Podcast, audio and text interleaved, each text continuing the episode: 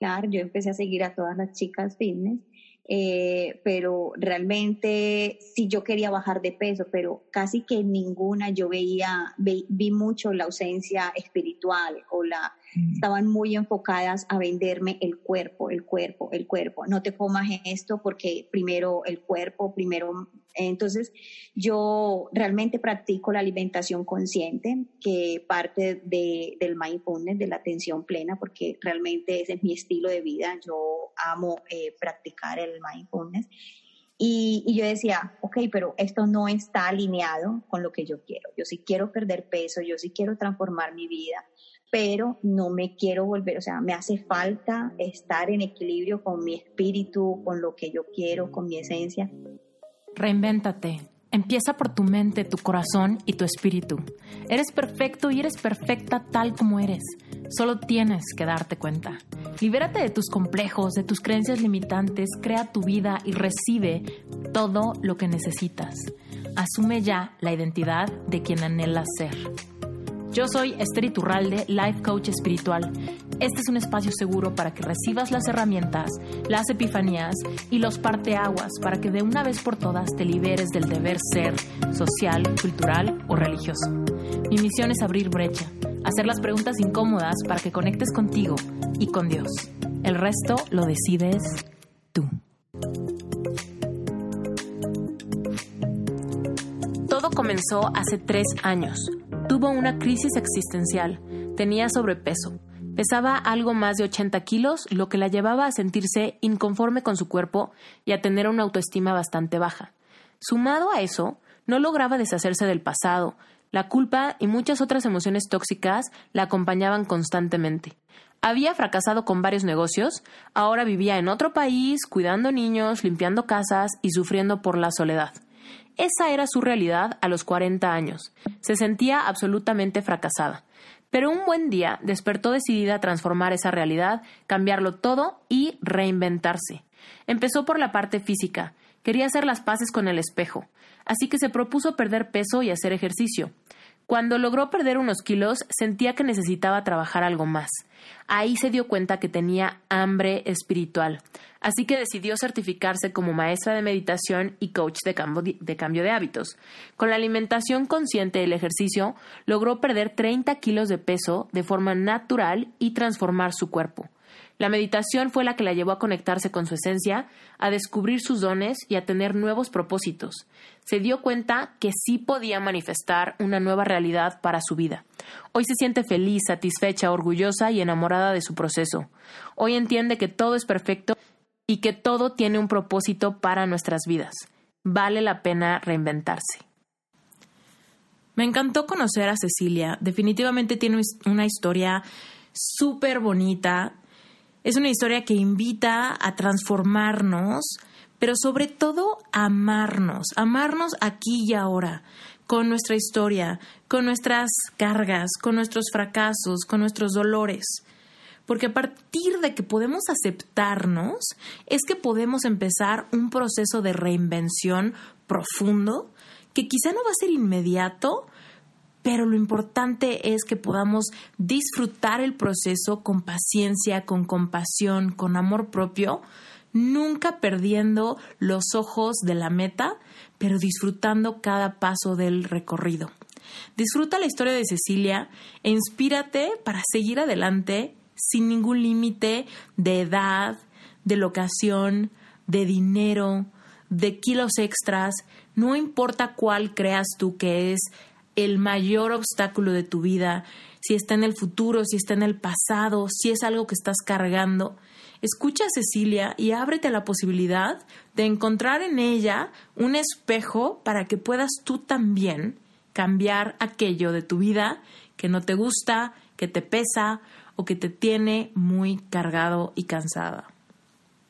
Cecilia, como ya te dije fuera del aire, estoy feliz, encantada de conocerte ansiosísima de conocer tu historia. Ya por ahí, obviamente, me sé como el guion, la línea del tiempo más o menos, pero quiero todos los detalles. Quiero que nos cuentes tu historia, tu historia de reinvención. Muchísimas gracias, Esther, por invitarme. eh, a tu podcast. Eh, muchísimas, muchísimas gracias.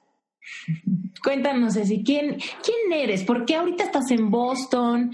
¿De dónde eres originalmente? ¿Cómo fue este gran brinco? Bueno, a ver, te cuento. Eh, yo soy colombiana, eh, nací en una ciudad que se llama Barranquilla, pero viví muchísimos años en Medellín, eh, casi toda mi vida. Ah, ahí me casé y ahí tuve mis dos hijos. Tengo dos hijos ya adultos. Y bueno, hace seis años aproximadamente, a raíz de muchas cosas que sucedieron en mi vida, tomé la decisión de venirme para los Estados Unidos y bueno, empezar a trabajar aquí y hacer como una especie de borrón y cuenta nueva. ¿Qué pasó? ¿Qué pasó en tu vida que tenías ganas de, borrar y empezar de cero? bueno, habían pasado muchísimas cosas. Eh, lo primero era que había, hacía aproximadamente dos años, me había divorciado. Eh, tuve un mal matrimonio, eh, basado mucho en la violencia verbal, física y la peor de todas, que es la emocional y la psicológica. Eh, y bueno, eh, hasta que pude dar ese primer gran paso a, poder enfrentar ese miedo de, habían sido muchos años eh, en ese matrimonio y pues bueno, hasta que logré salir de ese matrimonio. luego yo tuve un negocio al que le había puesto alma, vida y corazón, era algo que me gustaba muchísimo hacer, pero a raíz de que eh, tenía una, eh, una compañía inmobiliaria de, ¿sí? Eh, no sé si le llaman así igual, de vender y rentar propiedades. y me gustaba muchísimo, me apasionaba mucho ese trabajo, pero bueno, con todo el tema del divorcio y la situación económica, pues no era la, la mejor. Y mis hijos estaban adolescentes, pues simplemente quebré. la pequeña compañía se vino al piso y ya no fui capaz de sacarla a flote eh, bajo ninguna circunstancia. Eh, entonces me endeudé eh, demasiado y bueno, entonces estaba absolutamente en la lona, como decimos, fracasada en todos los aspectos, ¿no? Entonces me sentía fracasada en el aspecto pues mm, emocional, en el amor, que había fracasado pues en ese matrimonio y eh, fracasada laboralmente porque pues eh, algo que había querido eh, muchísimo, con lo que le había puesto todo mi mejor empeño, pues también había fracasado. Y bueno, estaba endeudada y, y bueno, simplemente ahí fue cuando dije, bueno, mm, me voy para los Estados Unidos a buscar una nueva vida. Mm, esa idea de repente la tuviste un día, ¿cómo, o, la estuviste cultivando, pensando, dudando? ¿Cómo, ¿Cómo, fue que después de vivir tanto tiempo en un lugar donde probablemente tenías amigos, no sé, gente ha llegado, quizá tus hijos, la escuela, sus amigos, o sea, ¿cómo surge esta idea de decir lo dejo todo? ¿Fue rápido? Como de nación de cera caliente? Eh, no, bueno, sí, no. Eh, realmente esa idea la empecé a contemplar eh, seis meses antes, pero la verdad creía o sentía como que no, esto se va a resolver, voy a poder resolver las cosas aquí en Colombia, todo va a salir bien, voy a poder organizar las cosas y no me voy a ir. Pero tenía como como esa idea, o sea, si esto no da para más y realmente no puedo resolver mi situación económica y resolver todos esos problemas que tengo, pues voy a verme la obligación de irme. Obviamente tenía también, perdón. Te iba a preguntar que si tenías conocidos en Estados Unidos o algo, ¿sí? Bueno, fue difícil porque realmente yo solo conocía a un tío eh, que tenía acá y, y, no tenía más nadie. Bueno, un primo, hijo de mi tío, pero yo a él no lo conocía. Entonces, bueno, realmente yo llegué eh, como, no sé, eh, con, una, con la maleta llena de sueños rotos. Eso era mi único equipaje. Eh, lo único que yo traía era eso.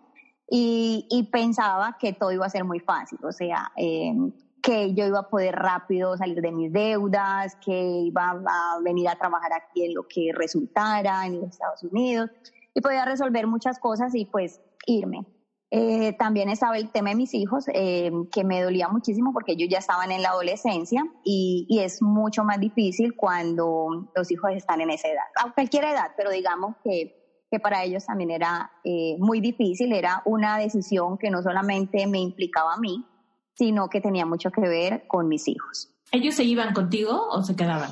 No, yo me vine sola primero y a los seis meses se vino Sebastián que tuvo que dejar su universidad eh, en Colombia, ya él tenía alrededor de 18 años, no, sí, como 20 años, ya no lo recuerdo. bueno, pero más o menos, em, eh, y tuvo que dejar la universidad para venirse y al año y medio me traje a Daniela cuando salió de la escuela, que terminó su bachillerato, entonces ya también la, la se pudo venir y ya nos encontramos aquí los tres. Mm, ok. Ok, entonces cautiva, bueno, cultivaste la idea como unos seis meses entre que a ver si se arreglaban las cosas, no se arreglaron, así que diste el paso. ¿Cómo escogiste a dónde irte en Estados Unidos? Porque era en el único lugar donde tenía un pariente. Ah, o sea, yo no, Ajá, yo no conocía a nadie en los Estados Unidos, solamente tenía un tío aquí en Boston y pues eh, hablé con él y le dije, mira, esta es mi situación, necesito un sitio donde llegar, necesito trabajo y necesito empezar de cero porque estaba quebrada, o sea, no tenía nada, estaba absolutamente quebrada. Entonces él me apoyó, me dijo que sí, que me viniera para acá y pues bueno, eh, él y mi primo, su hijo, eh, fueron los que primero me dieron la mano y me ayudaron pues a a conocer un poco la ciudad y a encarrilarme un poquito aquí. Y bueno, ¿y cómo estuvo eso? O sea, llegaste y cómo, cómo se vio ese encarrilamiento. Fatal. Fue muy duro. Fue muy duro para mí porque el idioma eh, todavía me, o sea, no hablo perfecto el inglés, entiendo mucho, pero no, eh, eh, no fue, no ha sido fácil el idioma para mí tomarlo. Eh, el clima también, porque aquí son los extremos. Eh, hace un frío que, Dios mío, que esto no, yo nunca había experimentado un frío como, como el que hace aquí. Eh, se hace difícil cuando cae nieve, tener que salir a trabajar, llueva, trueno, relampaguee. Eh, y bueno, todas esas cosas la verdad que se hacen muy, muy difícil. Y lo otro era que pues no, yo no tenía amigos ni, ni nada, no, no, tenía personas así pues como, como de amistades o algo, no. Todo era muy solitario, entonces la verdad que fue muy, muy difícil la, adaptarme. ¿Cómo fue que empezaste a trabajar y ese tipo de cosas? Bueno, eh, yo fui afortunada eh, porque cuando llegué, eh, la esposa de mi primo estaba planeando dejar su trabajo, ella era nani de dos niñas y se iba a ir a, a tomar otro trabajo, entonces coincidió con mi llegada, entonces ella habló con sus jefes y me dieron ese trabajo a mí. Entonces, en ese sentido, yo me sentía muy afortunada porque realmente yo no tuve que batallar a llegar a buscar trabajo. O sea, yo llegué a los Estados Unidos un sábado y yo el lunes empecé a trabajar. O sea, yo no, ya yo llegaba con ese trabajo fijo ahí y ahí trabajé hasta hace, hasta enero de este año, casi seis años trabajando con ellos, con esas niñas. Yo fui su nani y bueno, eh, fue como que mi trabajo ahí eh, con ellas muy, muy formal por casi seis años. Seis años, viste crecer a otras, sí, a otras hijas. Dos? sí, son hermosas, yo las amo y las adoro, em, Ana Lucía y Leila. Eh, y sí, son casi seis años que estuve con ellas. Mm, qué padre. ¿Cómo fue la experiencia en general como no sé, esta rutina americana, la comida, el sentido del humor, o sea, todas esas cosas. Cuéntanos, ¿qué cosas te costaron? Fatal. Trabajo, ¿cómo era? Fatal. Eh, cuando yo llegué a los Estados Unidos, eh, bueno, yo mm, no era una persona delgada, mm, tampoco era una persona obesa, tenía un, un, era lo que decimos en Colombia trocita, más o menos, o sea, que estaba en un punto medio. Eh, pero rapidito cogí los malos hábitos americanos, eh, que es comer casi siempre en la calle, este, nunca hay tiempo para nada, eh, todo el tiempo era trabajar, entonces pues el sueldo que me ganaba, pues obviamente como yo tenía tantas deudas, tantos compromisos económicos en Colombia, pues un solo trabajo no me daba, entonces tuve que coger dos trabajos, incluso hubo épocas en las que tenía hasta tres trabajos. Entonces eh, salía de ahí a coger un trabajo en la noche, a ir a trabajar en un restaurante y bueno, nunca había tiempo para nada. Entonces, eh, la verdad que comer en la calle, se adapta uno muy fácil, muy rápido a, la vida de aquí y que tampoco te daba espacio eh, para tener una vida social. O sea, yo no, no tenía una vida social de nada. Era como decir trabajar 24/7 eh, los siete días de la semana, las 24 horas. Siempre que hubiese forma de trabajar, se trabajaba para poder em, eh, pagar las deudas. ¿Y estabas viviendo con tu tío?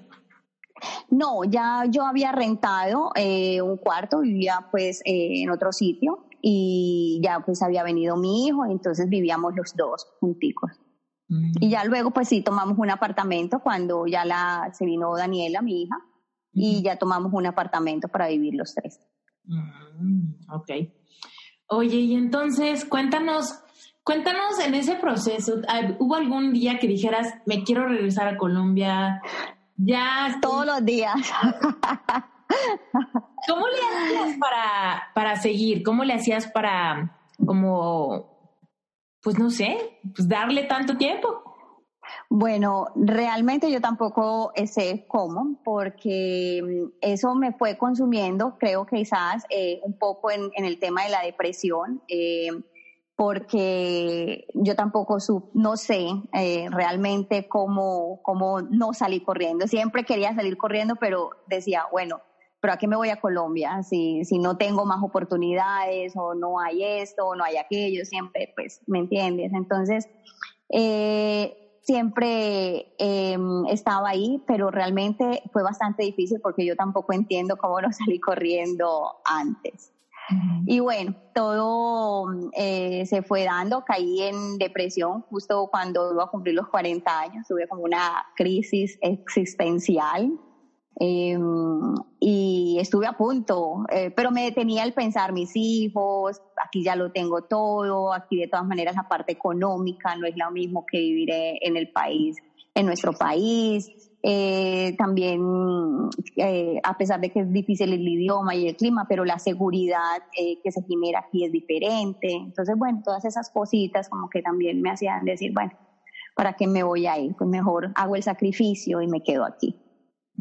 Ok. Oye, entonces cuéntanos, se viene esta depresión y empezaste a subir de peso. Bueno, yo ya había subido mucho de peso, había ganado muchísimo peso eh, y bueno, eh, fue cuando justo cumplí los 40 años y eh, me subí a la báscula y estaba absolutamente gordita, estaba muy subida de peso. Aparte de eso, que había venido con, hacía dos años, venía con un tratamiento porque eh, a mí me dio eh, menopausia prematura. A los 37 años me diagnosticaron con la menopausia, eh, que es algo muy normal, pues en todas las mujeres, pero que no es normal que sea a los 37 años. Claro. Em, esto sumado pues al sobrepeso, pues entonces em, la doctora, mi ginecóloga, empezó a decirme que tenía que empezar a cuidarme, que tenía mucho sobrepeso, que ya pues mis huesos se iban a descalcificar eh, mucho más rápido que en una, una mujer normal. Eh, entonces, bueno, empezaron a darme pues como medicina para poder eh, como evitar de que la menopausia, tratar como de, de, alejarla un poco más, o sea, como que esperar otros dos años y algo así. Pero ¿Cómo estaba la menopausia? ¿En qué síntomas tenías? Ay, Dios mío, fueron horribles. Los síntomas de la menopausia eh, fueron horribles. Eh, estábamos en pleno invierno y para mí era un calor impresionante, yo me quería morir. Eh, me cambió totalmente el humor, el mal genio, o sea, era una, me volví muy irritante, no, no soportaba nada, nada y creo que de ahí nació pues como empezó a, hacerse en mí toda esta manifestación de, de, la depresión. O sea, yo caí en depresión justo cuando me diagnosticaron pues eh, la menopausia, sobre todo estando tan joven. Y bueno, se te, cruzan una cantidad de cosas por la cabeza, ¿no? Eh, en ese momento. Bueno, es como que sinónimo de sentirte ya vieja, que ya eres una mujer menopáusica, ya eres una vieja, ya nadie te soporta, ya se acabó como que tu vida amorosa o sexual o que, ¿me entiendes? O sea, es una cantidad de, de cosas, que, de sentimientos eh, que se generan en, en, uno, ¿no? En las mujeres. No sé si a todas las mujeres nos pasen, pero a mí en lo personal sí me pasó mucho eso y empecé a cuestionarme muchísimas cosas a raíz de eso. Entonces, bueno, y aparte de eso, que tenía sobrepeso y, yo me miraba al espejo y no me gustaba nada de lo que veía, o sea, nada era nada, me castigaba mentalmente, mi, mi físico, eh, mis piernas, mis glúteos, estaba muy gorda, que los brazos, que nada me servía, batallaba para ir a mm, comprarme algo de ropa, en fin, estaba, me sentía mal, fatal. ¿Y qué pasó? ¿Cómo vino las ganas? O sea, las ganas de hacer un cambio vinieron como por la presión de, del consejo del doctor o de esa sensación ante el espejo? Yo creo que de las dos, pero más sobre todo de la sensación con el espejo. Este, porque realmente eh, yo me veía y me criticaba muchísimo y era muy dura conmigo misma ante el espejo y yo sentía que mi amor propio estaba por el piso eh, y, eh, y muchas otras áreas de mi vida, e incluso hasta el merecimiento, pensaba que yo no era merecedora de tener una pareja o, o, alguien que me quisiera porque por el hecho de que estaba gorda, por el hecho de que tenía esto, bueno, en fin. Eh, y por el tema pues también de la menopausia. Pero entonces ahí fue cuando yo dije, yo quiero salir de esta situación, o sea, yo o, tenía como dos caminos, como que yo quería, decía, bueno, o me sigo quedando en el lugar de víctima o doy el salto y salgo de aquí. Aparte porque creo que, bueno, ya luego indagando un poco más a fondo, cuando empecé todo este proceso de conocer mucho más todo el tema de la meditación y bueno, en fin, eh, encontré que parte de quizás ese proceso de la menopausia era también todas esas emociones que yo traía del pasado, porque yo me sentía una mujer muy fracasada en muchos sentidos. Eh, me había fracasado en, el amor, en los negocios, me sentía incluso hasta una mamá fracasada, ¿no?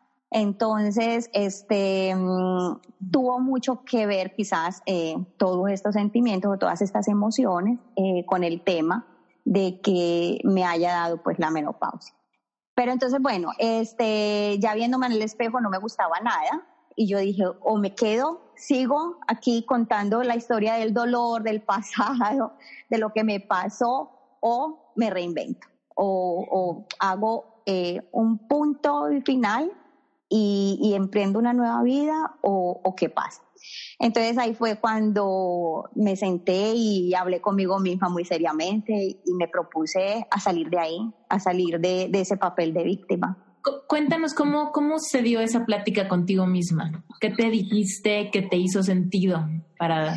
Bueno, realmente empezó porque un día cualquiera eh, yo tenía unas rutinas ya muy establecidas que era salir de trabajar, llegar a la casa, comer cualquier cosa, lo que hubiera, porque ni me importaba lo que comiera, y sentarme a ver televisión. O sea, ese eran todos los días de mi vida. Yo no tenía una vida social, yo no salía con amigas, solo era trabajar y ver televisión.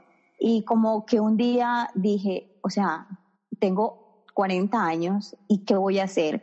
Em, también esto facilitó eh, mucho esa decisión, el ver que ya, por ejemplo, mis hijos em, estaban adultos, ya ellos cada uno era independiente, aún vivían conmigo, pero tenían sus propias vidas, es decir, ellos no dependían de mí para nada económicamente. O sea, yo ya no tenía, sentía que ya no tenía nadie por quien seguir luchando, como cuando ellos estaban pequeños, que tú te llenas todavía como como de que no, tengo que sacar fuerzas de donde no tengo porque tengo que salir con mis hijos adelante y todos, todas estas cosas, ¿no? Ya ellos tenían sus propias vidas, este, eran totalmente independientes con sus trabajos, sus amistades, en fin. Y yo ya estaba que ya, yo decía, bueno, no tengo pareja, mis hijos están grandes, estoy gorda, estoy fea, menopáusica, solo me la paso trabajando, no tengo amigos, eh, no tengo nadie con quien salir y me la estoy pasando viendo televisión. Entonces ahí fue cuando dije, ok, aquí nadie va a venir a rescatarme. O sea, eh, realmente la única persona que me puede rescatar soy yo misma. Y, ahí fue cuando dije, o cambio o cambio. Mm. Híjole, ¿y cómo le hiciste? ¿Cómo empezó esa estrategia? ¿Cómo empezó ese bueno, eh, me motivé mucho por las redes sociales. La, primera meta que me propuse eh, fue bajar de peso. Yo estaba pesando en esa época casi 80 kilos de peso, eh, son más de 180 y algo de libras. Eh, y la primera meta fue, ok, voy a proponerme a bajar de peso. Quiero bajar de peso, quiero bajar de peso. Y fue pues como mi primera meta. Incluso hice un tablero grande que puse en mi cuarto y empecé pues como a motivarme y lo puse en grande. Este es mi propósito, voy a bajar. Eh, estas libras y empecé. Entonces empecé con el tema de la alimentación y a seguir pues como algunas chicas fitness eh, en las redes sociales como para mirar el tema de la alimentación y todo eso. Y bueno, ya había empezado como a bajar algunas libras, eh, pero empecé pues también el, hábito del ejercicio porque yo jamás en 40 años, nunca había sido eh, deportista ni me había gustado, bueno, en algunas épocas fui al gimnasio, pero digamos que nunca fui más de dos veces en un mes y ya suspendía eh, la ida y no volvía. O sea, no había sido nunca constante con nada. Y una resistencia o simplemente como que se iba, o sea, como que no era constante, pero como que sin te lo pregunto porque yo en lo personal he vivido una transformación de mentalidad ante el ejercicio. Yo desde chiquita no, o sea, no más no, o sea, se me hizo como una sensación de yo no soy buena para eso, así que no me gusta eso, así que no lo hago y lo evito si alguien me lo pone enfrente y me y sí me pega en un área, sí me pegaba en un área de inseguridad como de decir me veo mal haciéndolo, no me sale bien, eh, esto me confronta con mis miedos y con algo, ¿no? Y entonces, muy activamente, yo saboteaba mis intentos de ser más saludable y ejercitarme. Hasta, hasta mi despertar de conciencia, ¿no? Que involucró como un, ah, entiendo que viene de creencias limitantes, infundadas a través de traumas o eventos donde me sentí eh, desaprobada, donde me sentí juzgada, donde me sentí vulnerable y esa vulnerabilidad me dio mucho miedo, lo cual me llevó a generar mecanismos de defensa, ¿no? Pero lo que mi pregunta ante que hay personas que no están orientadas a hacer ejercicio, pero tampoco era para tanto, ¿no? Y hay personas que sí tienen una historia como de desamor, amor con el Bueno, lo mío era eh, algo muy parecido a lo tuyo, era pues como algunas creencias. Eh, yo realmente, bueno, yo fui mamá muy joven, eh, realmente yo tuve a Sebas a los 17 años, entonces, este, obviamente, pues mi juventud la pasé alrededor de los niños y pues no, me di como, como ese permiso de, de, ir al gimnasio porque tenemos esa creencia de que las mamás tenemos es que dedicarnos a, los hijos y esas cosas a veces incluso generan hasta culpa si uno saca una hora para ir a ejercitarse uno está y dejar los hijos solos hasta hasta como que se siente uno culpable de hacer esas cosas cuando ellos ya fueron creciendo un poco yo intenté varias veces ir al gimnasio, pero definitivamente no, no, no. Yo decía, esto no es lo mío, yo no sirvo para hacer ejercicio, no es lo mío, no es lo mío, y no. Simplemente igual hice una resistencia al ejercicio y no me gustaba.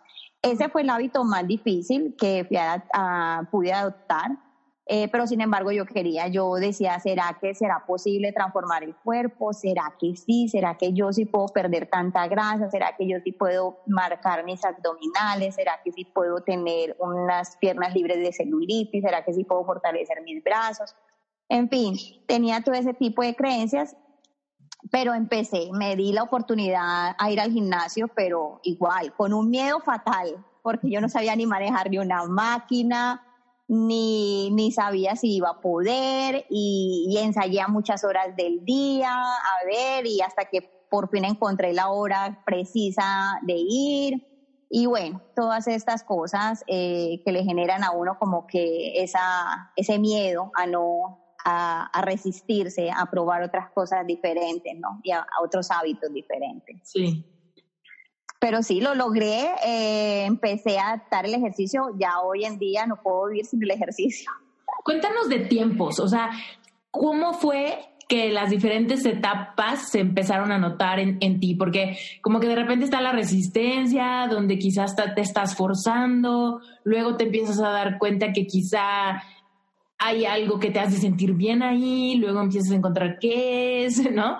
Entonces, ¿cómo fue para ti esta transformación de cómo te sentías ante esta rutina nueva de ser saludable, de comer sano, de hacer ejercicio? Bueno, em, fue pues, mm, eh, a ver, al principio, obviamente sí, mucha resistencia porque mi cuerpo no estaba eh, acostumbrado.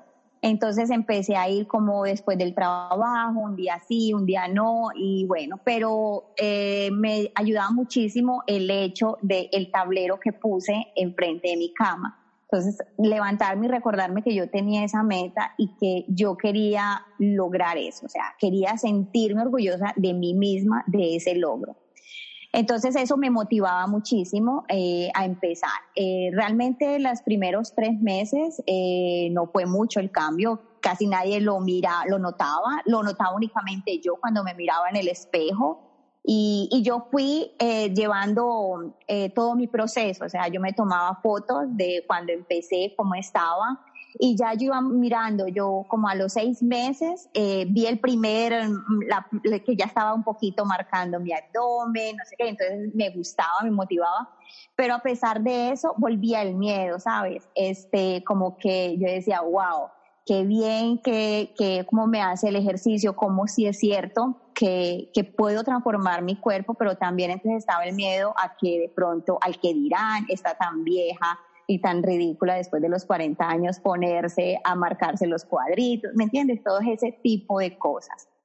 Entonces, bueno, este, pero es un trabajo muy interno, muy personal de, de uno que alejarse de todas esas cosas del que dirán y trabajar más internamente.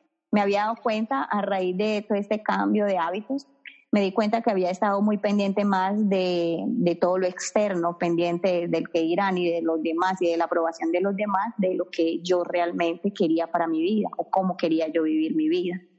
Claro. Entonces, bueno, eh, y ya, ahí empecé. Realmente a mí se me vino a notar el cambio eh, al año prácticamente porque yo bajé de peso muy paulatinamente el primer mes recuerdo que solamente bajé como cuatro libras, pero sin embargo decía, bueno, no voy a tirar la toalla, yo voy a seguir, voy a seguir en el proceso.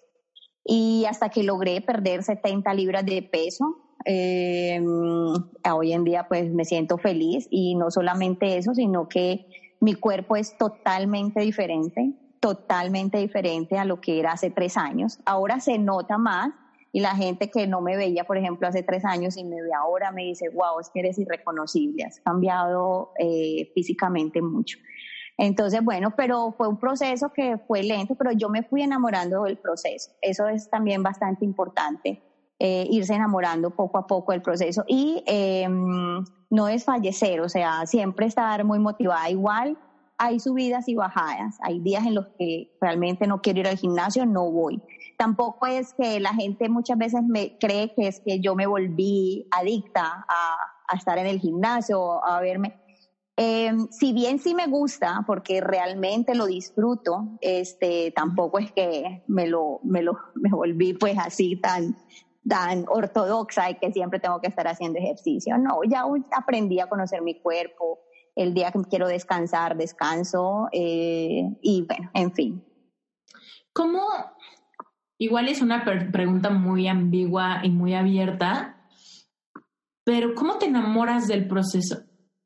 y esto te lo pregunto porque seguro nos te están escuchando muchas personas que dicen, híjole, pero he intentado hacer tal dieta, he intentado ir a tal gimnasio, luego me metí a zumba, luego a baile, luego a yoga, luego a hot yoga, luego a CrossFit, ¿no? Y todas han fracasado. Entonces, quizá no me he enamorado del proceso. ¿Cómo me enamoro del proceso? Bueno, eh, eh, para enamorarse del proceso, primero tienes que enamorarte de ti misma y yo creo que una de las eh, formas que me ayudó a mí a enamorarme del proceso fue la meditación. cuando yo antes de ser coach en cambio de hábitos, que yo me certifiqué como coach en cambio de hábitos, primero me certifiqué como maestra de meditación. No te conté que cuando empecé mi proceso de, de, la, de perder peso, primero empecé con la comida, ¿no? a comer más saludable, y pues en tratar de cambiar ciertas cosas. Y eso me fue, fue lo que me ayudó, por ejemplo, a bajar tres libras el primer mes. Pero yo me sentía contenta, a pesar de que nadie se lo notó, no tenía quien compartirle ni celebrar con nadie que había perdido tres libras.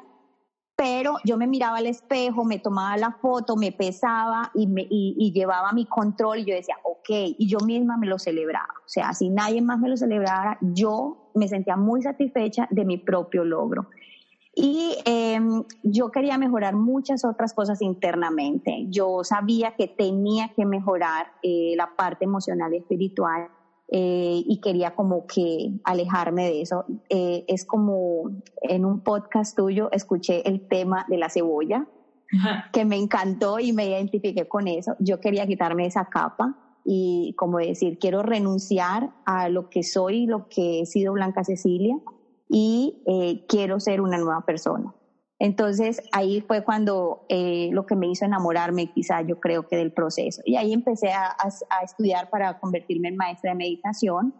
Y, bueno, fue un, trabajo muy interno, eh, muy duro porque es un trabajo personal. Sabes que la meditación es un trabajo muy, muy personal.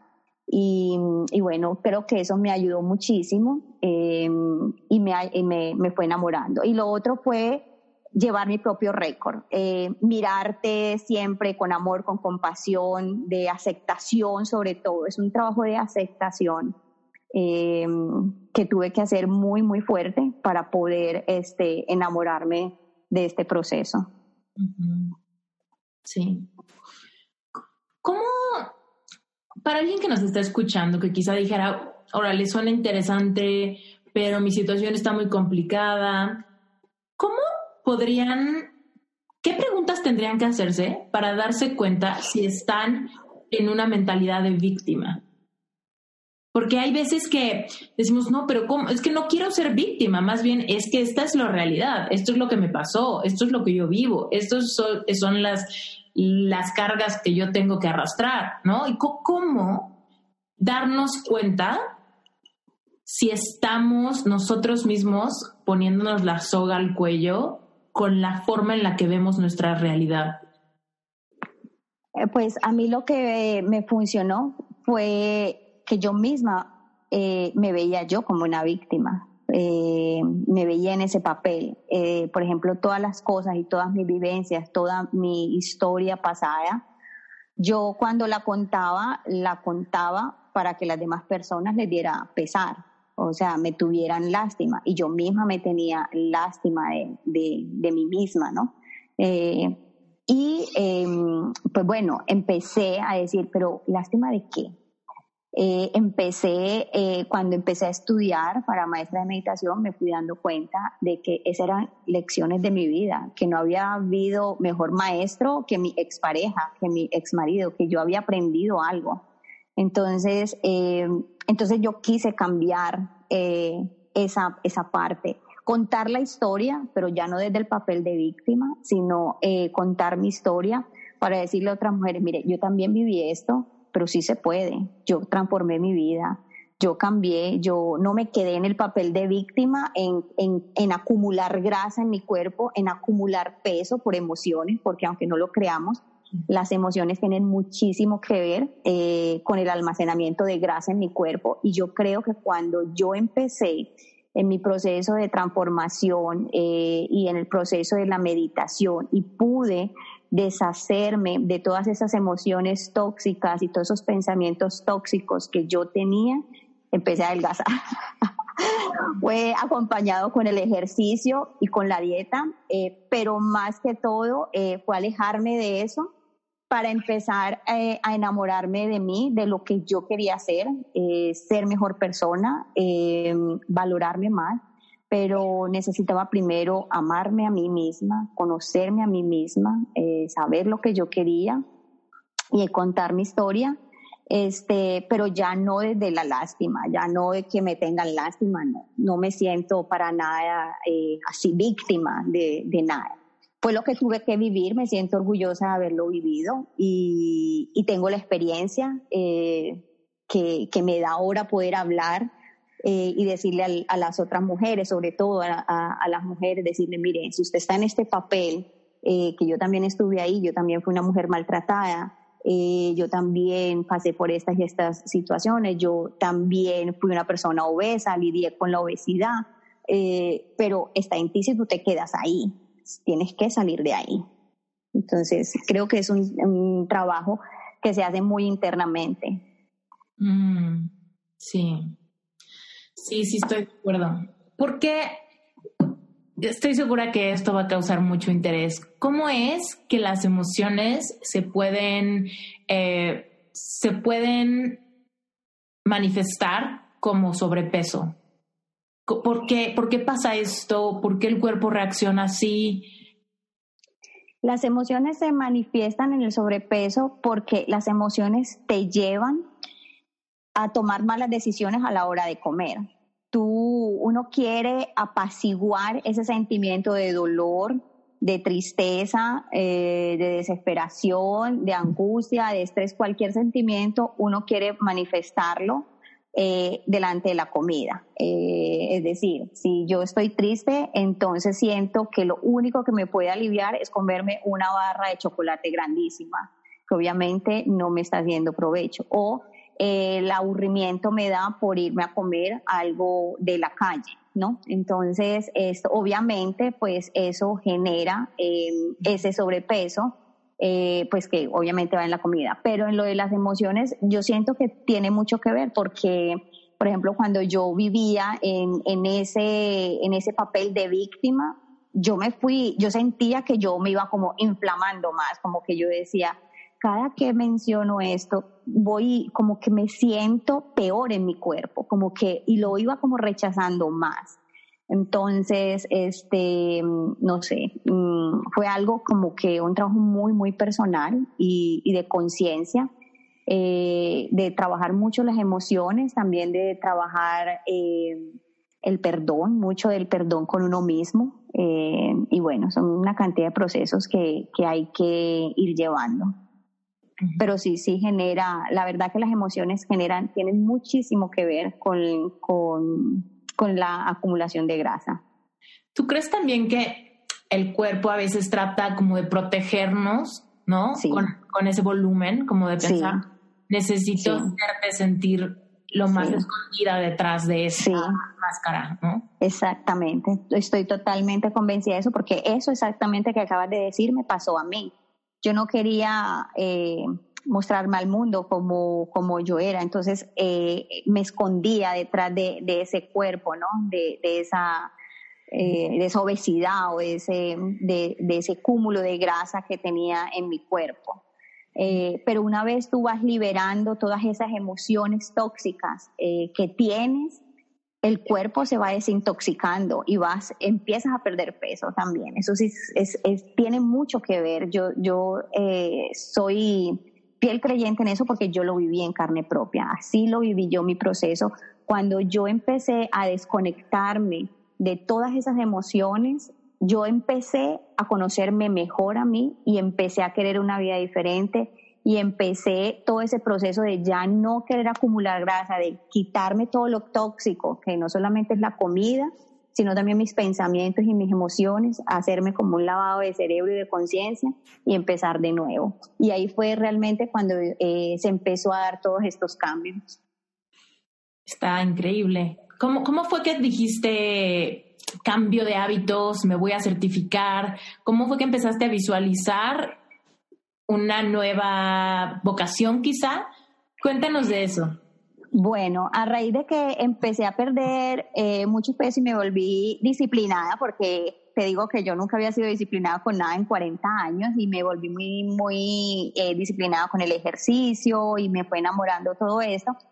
Bueno, entonces eh, las personas de mi alrededor eh, se quedaban sorprendidas, eh, las nanis, las otras chicas que conocía en, el ámbito pues laboral, mis compañeras de trabajo, colegas, entonces era, oh, pero has adelgazado mucho y no sé qué, y bueno, entonces yo ya había empezado con todo el tema de la meditación, me gustaba muchísimo, entonces, eh, esto me motivó mucho a ayudar muchas mujeres porque realmente casi que todas las que me rodeaban o muchas que se identificaban conmigo en, eh, en querer bajar peso y todos me decían, pero ¿cómo lo hiciste? Porque es que es casi imposible, es que eh, ¿quién no, qué, mujer no quiere perder peso? Y más, eh, sobre todo que tenemos la creencia de que uno no pierde peso después de los 40 años o que por X, o sea, hay una cantidad de, creencias, ¿no? Acerca de eso, que después de los 40 años es, imposible eh, perder tanto peso, eh, como hiciste, es que estamos muy acostumbradas, tenemos eh, ya muchas creencias marcadas en la alimentación y ese tipo de cosas. Entonces, este, y bueno, así se fueron dando las cosas, yo vi, y esto me motivaba a, a como enseñar, a, las otras chicas a que, a que sí se puede. Yo decía, sí se puede, es que no es imposible. Pero no, es que... cuando las enseñabas, ¿era como de amiga o ya te estabas viendo como coach? No, al principio como de amigas, pero entonces esto eh, realmente, mm, todo este proceso me llevó a encontrar como un propósito de vida, como que yo dije, ok, yo soy Nani, eh, no me va mal, pero eh, ya no, todo este cambio también me llevaba como a la idea de también mejorar laboralmente. Yo decía, ok, ya bajé de peso, eh, trabajé mis emociones, cambié todas estas creencias, dejé mi papel de víctima, pero ahora quiero trabajar el merecimiento, ahora quiero trabajar eh, que puedo hacer otra cosa que no sea simplemente ir a, hacer, a limpiar una casa, o ir a trabajar, a limpiar eh, algo o cuidar unos niños, que me gustaba porque pues realmente a mí me gusta cuidar niños, me gustaba cuidar niños o me gusta pues, pero, pero digamos que yo quería, eh, me sentía merecedora de hacer algo diferente eh, y mucho más quisiera ayudar a, las personas porque bueno, eso es algo que siempre me ha acompañado, siempre he tenido esa, esa facilidad de que siempre quiero ayudar a las personas. Entonces lo vi como una buena forma y sobre todo eh, a mujeres que han pasado por cosas similares quizás a las mías y, decirles, mire, oiga, pellizquese que sí se puede, que usted no tiene que quedarse en el papel de víctima. Si usted tuvo un mal marido, si usted pasó por esto, si usted está eh, obesa, si usted tiene más de 40 años y cree que no puede cambiar su vida y que se tiene que quedar así, está equivocada, sí se puede. Entonces ahí me nació la idea de, de, prepararme como para tener las herramientas, porque yo incluso a las primeras amigas que, que les empecé a decir, lo hice muy empíricamente, o sea, lo hice desde lo que yo había hecho, porque yo no, aún no había estudiado cómo había perdido yo peso, eh, pero entonces eh, quería tener como la certificación, eh, porque sabes, eso te da como un poco más de confianza ante tus posibles clientes y tener pues como, como un estatus un poquito más alto. Entonces ahí me nació la idea de, de certificarme como coach en cambio de hábitos y como coach en maestra de meditación. Y ahora cuéntanos de Cecilia Mente. ¿Cómo surge ese nombre y cuál es tu visión que estás bueno, Cecilia Mente, hace dos años, bueno, como un año y medio, eh, cuando ya eh, iba como en la mitad de la certificación, yo dije, bueno, todo este boom de las redes sociales, que todo el mundo eh, tiene negocios en línea, y pues esto se hace más que todo también en línea, pues la idea es llegar a muchas personas eh, para que trabajen el bienestar, eh, porque no solamente es querer bajar de peso, porque muchas personas me buscan que porque quieren bajar de peso. Yo, ¿usted quiere bajar de peso o quiere estar en bienestar? O sea, manejar todas las áreas de tu vida. Entonces eh, le dije a mi hijo que yo tenía la idea loca de poner algo, algo virtual eh, y pues tener como una página de internet y llegar a vender productos digitales y hacer todos los programas de coaching en línea y no sé qué. Entonces, bueno. ¿Cómo, cómo fue que, qué te inspiró a esta idea loca? Seguro lo viste en alguien de quizá un curso que tú compraste o que se te antojaba o ¿qué, ¿cuál fue la inspiración que te llevó a decir, pues yo también podría hacer algo así?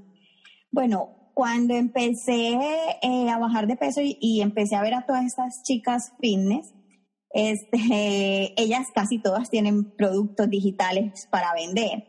Y decía, bueno, qué chévere eso. Bueno, tienen productos digitales y también tienen sus productos físicos porque venden que la proteína y, en fin, pastillas para perder un poco de peso y bueno, en fin. Pero yo decía, bueno, qué chévere este tema de, de tener uno un, un servicio de coach en línea eh, que pueda llegar a muchas más personas y sobre todo la capacidad de tener tiempo libre, porque lo que yo ya quería era como que eso, como que sentirme un poco más libre, no cumplir con horarios, este, tomarme las cosas más suaves, ir a entrenar a la hora que yo quiera, y realmente encontré una pasión, me apasiona, por ejemplo, cocinar, empecé eh, a, mirar la alimentación desde otro punto de vista, me, gusta mucho todo el tema de la meditación, los ángeles, en fin, todo eso. Entonces yo dije, yo quiero esto tener un poco más de tiempo. Entonces ahí me nació la idea eh, y pues cuando estudié con eh, maestra de meditación, con María José Flaque, pues ella también tiene... Ah, no sabía que con ella. Sí, eh, pues ella tiene emprendedoras que mm, también estudié para con ella, hice el curso de emprendedoras y, y bueno, este ahí me nació esta idea loca de, de, poner todo esto a funcionar en línea. No te puedo negar que me dio un poquito de miedo porque salir a las redes sociales y, y mostrarse uno así, pues siempre da un poquito de miedo. Y más a mi edad, que yo por ejemplo no soy muy tecnológica y pues, y que siempre, lo que te había contado, siempre estuve como tras bambalinas, resguardada, como que que no me miren mucho, de que, si me entiendes, todas esas cosas de, expresarse uno. Pero bueno, este, se me dio por ahí, manejé mis miedos y, y me enfrenté a, a esto.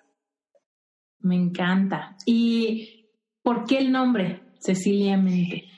Bueno, el nombre lo creó mi hijo. Este, cuando le conté a Sebastián que quería eh, hacer, tenía este proyecto, este propósito, pues ellos, tú sabes, los muchachos son mucho más esto, creativos y, y saben mucho más de, la, de las cosas de, de internet y todo esto.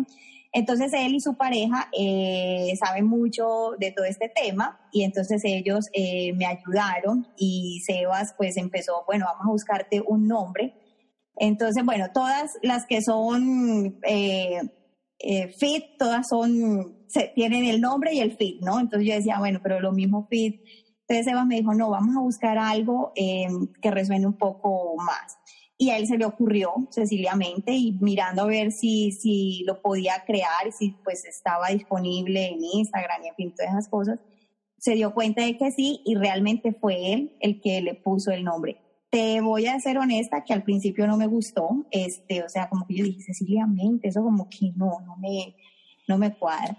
Pero luego de algunos días como que lo fui pensando, pensando yo, pero resuena mucho con lo que con lo que quiero, ¿no? Cambiar la mentalidad de las mujeres, que vean otra perspectiva. Entonces, resonó mucho y la verdad que ahora me encanta. A mí también me gusta mucho. Porque tiene oh, qué bonito. Y cuéntanos, dejaste de trabajar como nani en enero. Dejé de trabajar como nani en enero este, y me dediqué un poco más a eso, aunque tengo otro trabajo, porque pues de todas maneras eh, emprender no es fácil este, tampoco, em, digamos que lo dejé para poder sentarme a diseñar eh, programas de coaching, pero aún no están todavía en línea como los quiero. O sea, los estoy trabajando y tengo grupos de coaching virtuales, pero todavía no está en ninguna plataforma aún como la quiero. Entonces, eh, tengo otro trabajo. Eh, en la mañana cuido ahora, cuido un adulto mayor en las mañanas solamente y ya en las tardes estoy dedicada a este proyecto que, que bueno, es como un tercer hijo. Totalmente. Que me motiva muchísimo porque realmente encontré una bonita motivación aquí y lo más importante, motivar a muchas otras mujeres a que se transformen, porque de verdad que no hay nada imposible. Cuéntanos, Ceci, ¿cómo te ves de aquí a cinco años? Hoy me veo grandiosa. no mentiras. Eh, realmente me veo em, transformando vidas. Eh, transformando las creencias que traemos las mujeres. Eh, me veo en eso, o sea, lo que más me gusta y lo que más me apasiona es que me pregunten eh, cómo le hiciste, explícame, cuéntame y yo decirles, mira, el camino correcto es, es libérese de estas emociones, libérese de esto, libérese del pasado, aproveche su historia de vida, este, cuéntela, no se quede ahí. Eh, usted sí puede, usted sí puede perder peso, usted puede reconciliarse nuevamente con usted, con el espejo, reconciliarse con la alimentación, con lo que usted es. Y bueno, eh, toda esa parte es realmente la que me gusta y, dentro de cinco años quisiera eso, que fuera, que tuviera eh, como una tribu muy grande de, mujeres que, que, se conectaron nuevamente consigo mismas, que se reconstruyeron, que se reinventaron ellas eh, y quizás motivadas desde, desde, mi historia de vida. Mm, así va a ser, así te veo también. Gracias, Dios quiera. Ceci, cuéntanos, ¿dónde te encuentra la gente? Bueno, yo estoy en Instagram y en Facebook como Cecilia Mente y bueno, tengo una, eh, una página, un blog eh, que es ceciliamente.com ahí comparto algunas cosas y bueno, ahí es donde pienso también poner como algunos, algunas cositas digitales, eh, mientras lanzo ya pues como el, eh, mi primer programa de coaching, pues que es el que hago con, con mis clientes de coaching grupales, pero que lo quiero poner en la plataforma, que se llama Tu Mejor Versión. Mmm, qué padre. Muy bien. Yo voy a poner también todas tus, tus ligas en las notas del episodio para, para los que nos están escuchando, si están en movimiento, no se preocupen, en las notas del episodio ahí van a estar las ligas para que vayan a seguir a Ceci inmediatamente y estén muchísimas gracias enterados de todo este de todo de todo lo que va a ir creando e incluso para las mujeres que quieren emprender o están iniciando híjole, empápense de, empapen sus redes sociales de personas que están siguiendo sueños. Eso es muy importante. El otro día, te cuento, Ceci, el otro día estaba en una... Me invitaron a dar una plática a un grupo de personas que estaban haciendo una investigación de mercado y de mentalidad social y tal. Entonces, venían con esta idea que ya está muy choteada al respecto de que en redes sociales vimos, vemos mucha perfección, vemos muchas cosas falsas, vemos muchos lujos que son nada más quizá como un espejismo y que nos hacen sentirnos presionados, deprimidos, insuficientes, ¿no? Y este tipo de cosas. Pero cuando me dijeron a mí que qué opinaba de eso, yo les comentaba, ¿sabes qué? Todo depende del de la de qué tan despierta está tu conciencia ante lo que tú mismo o tú misma pones a tu alcance. ¿De qué te empapas tú? ¿Qué permites que llegue a tus ojos, a tus oídos y a tu corazón? ¿Qué mensaje, ¿A qué mensaje le paras la oreja? Y yo, por ejemplo, mi Instagram es una fuente de inspiración. Mi Instagram no es una fuente de comparación y de sentir que yo no tengo tal cosa o tal estilo de vida o tal cuerpo. Mi Instagram está lleno de personas que están tratando de propagar un mensaje de autenticidad, de crecimiento, de salud, de sinceridad ante las emociones, los procesos, los retos, ¿no? Muy bonitas galerías, pero al mismo tiempo muy auténticas, muy reales y muy empáticas. Y entonces yo decía eso, si tú, tú controlas a quién sigues en redes sociales.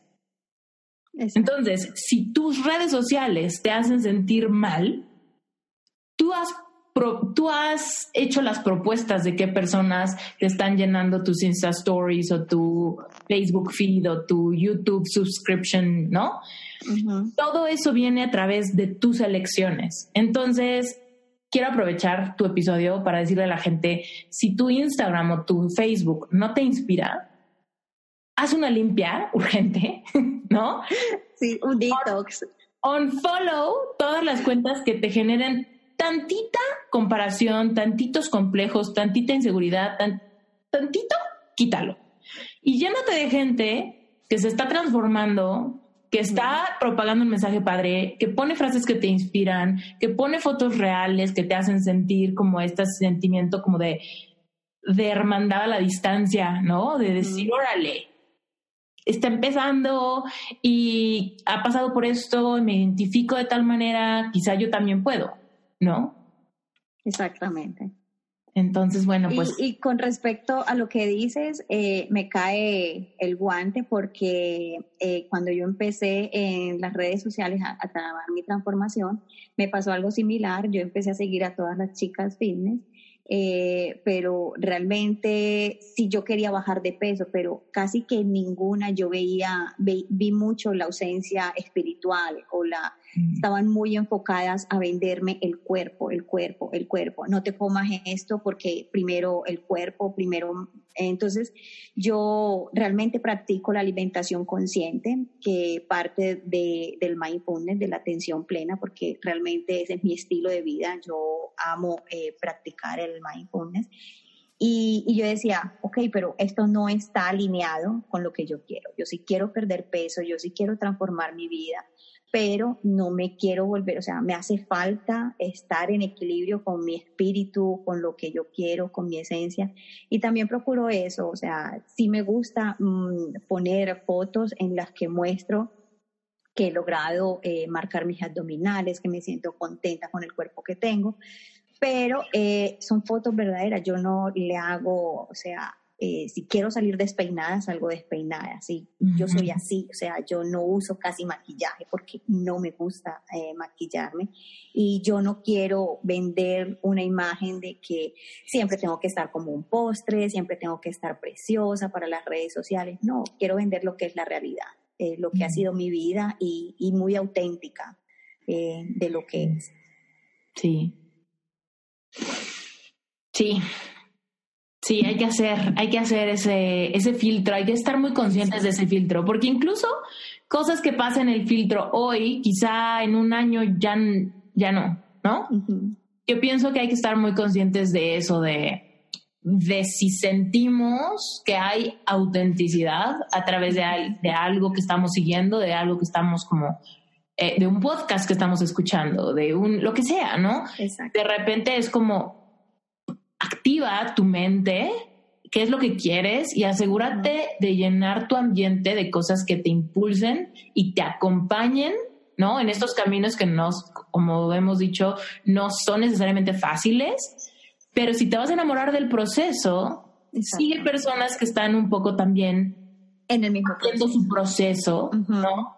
sin tratarte, sin tratar de, de infundirte la necesidad de ser perfecto. Exactamente. Exactamente.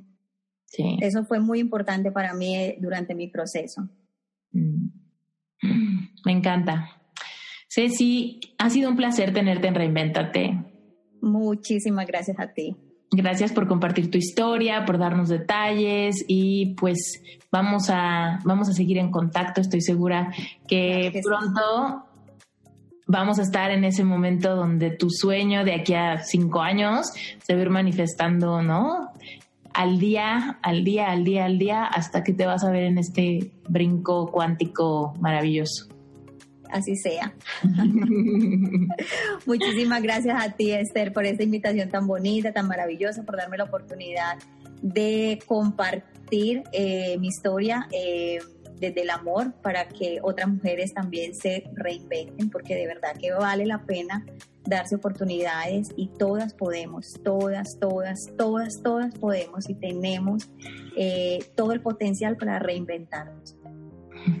De acuerdo contigo. O sea, estábamos en el Edén todo estaba cool, estábamos encuadrados, sintiendo merecimiento, sin cuestionar nuestro cuerpo, sin nada de esas cosas.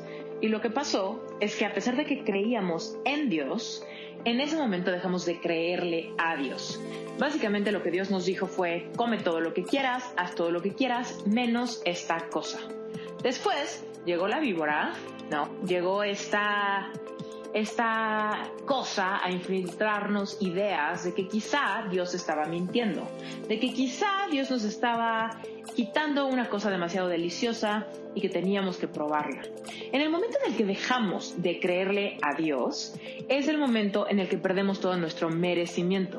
Merecimiento de que Él sea nuestro proveedor, porque ya no lo creemos y entonces tenemos que trabajar y arar la tierra merecimiento de que somos hermosas, perfectas, y entonces empezamos a juzgar nuestro cuerpo, sentimos vergüenza, nos tapamos y empezamos a sufrir. En el momento en el que perdemos la capacidad de creerle a Dios es cuando perdemos el merecimiento. Entonces todos nosotros, ¿no? Ese pecado original que tenemos es simplemente eso, que no nos sabemos merecedores por nacimiento. Dios nos creó como criaturas perfectas. Dios dice que nosotros simplemente por el hecho de ser su creación merecemos. Es la gracia de Dios. Sin embargo, no recibimos nada porque nosotros mismos no creemos que merecemos, porque no le creemos a Dios. Creemos que hay fallas, tenemos vergüenza, juzgamos nuestro cuerpo, trabajamos y nunca alcanzamos la meta. Nada nos alcanza, no podemos vivir en el merecimiento. Si tú logras conectar con el merecimiento, si tú logras creerle a Dios que eres una creación perfecta, que Él está contigo, que Él te protege, que Él te provee, entonces la mitad de nuestros problemas desaparecerían.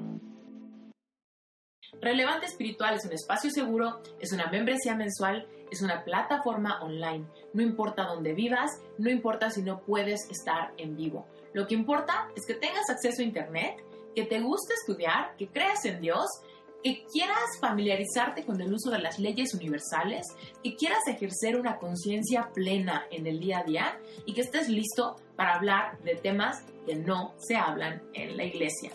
Vamos a hablar de temas que pueden ser un poquito controversiales, temas que pueden ser un poquito complicados, pero en este espacio seguro se trata de que reflexionemos sin juicio, compartamos y simplemente empecemos a hacer eso que dice la Biblia, escudriñarlo todo y retener lo bueno, pero sin penas, sin juicios y sin tapujos.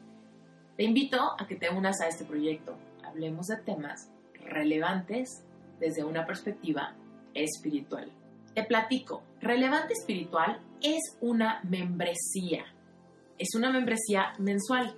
¿Qué quiere decir?